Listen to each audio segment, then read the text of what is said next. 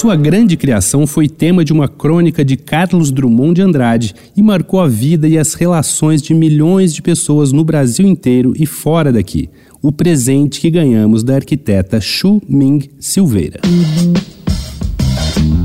Dois pontos. Uma conversa sobre quase tudo com Daniel Almeida.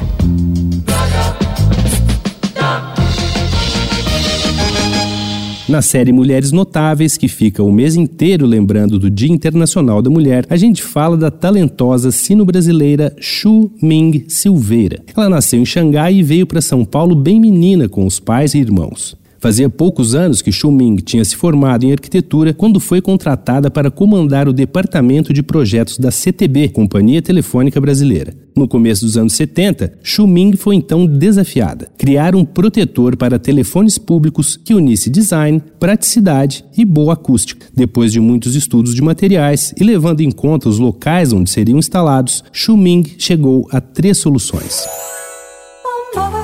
O orelhinha, feito de acrílico laranja para locais fechados. O concha, um pouco maior para locais semiabertos. E o clássico dos clássicos, um ícone do design de mobiliário urbano, o orelhão. O orelhão foi o mais popular de todos, mas foi o mais desafiador também. Como ficaria em locais abertos, teria muito mais barulho em volta e as pessoas também poderiam se sentir expostas. A solução foi trocar o acrílico transparente por fibra de vidro as pessoas tinham mais privacidade, mais proteção acústica e também era muito mais resistente ao vento, ao sol e à chuva. Olha só o que disse Carlos Drummond de Andrade em uma crônica da época.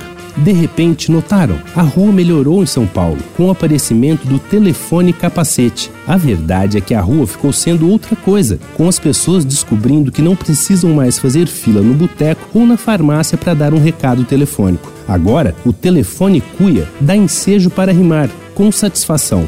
Viva a cuia! Aleluia!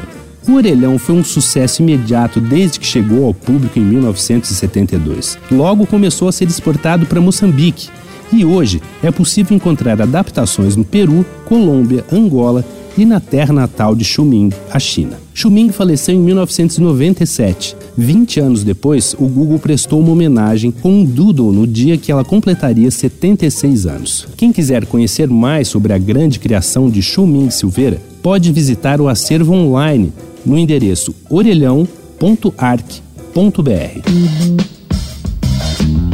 Você ouviu Dois Pontos uma conversa sobre quase tudo com Daniel Almeida.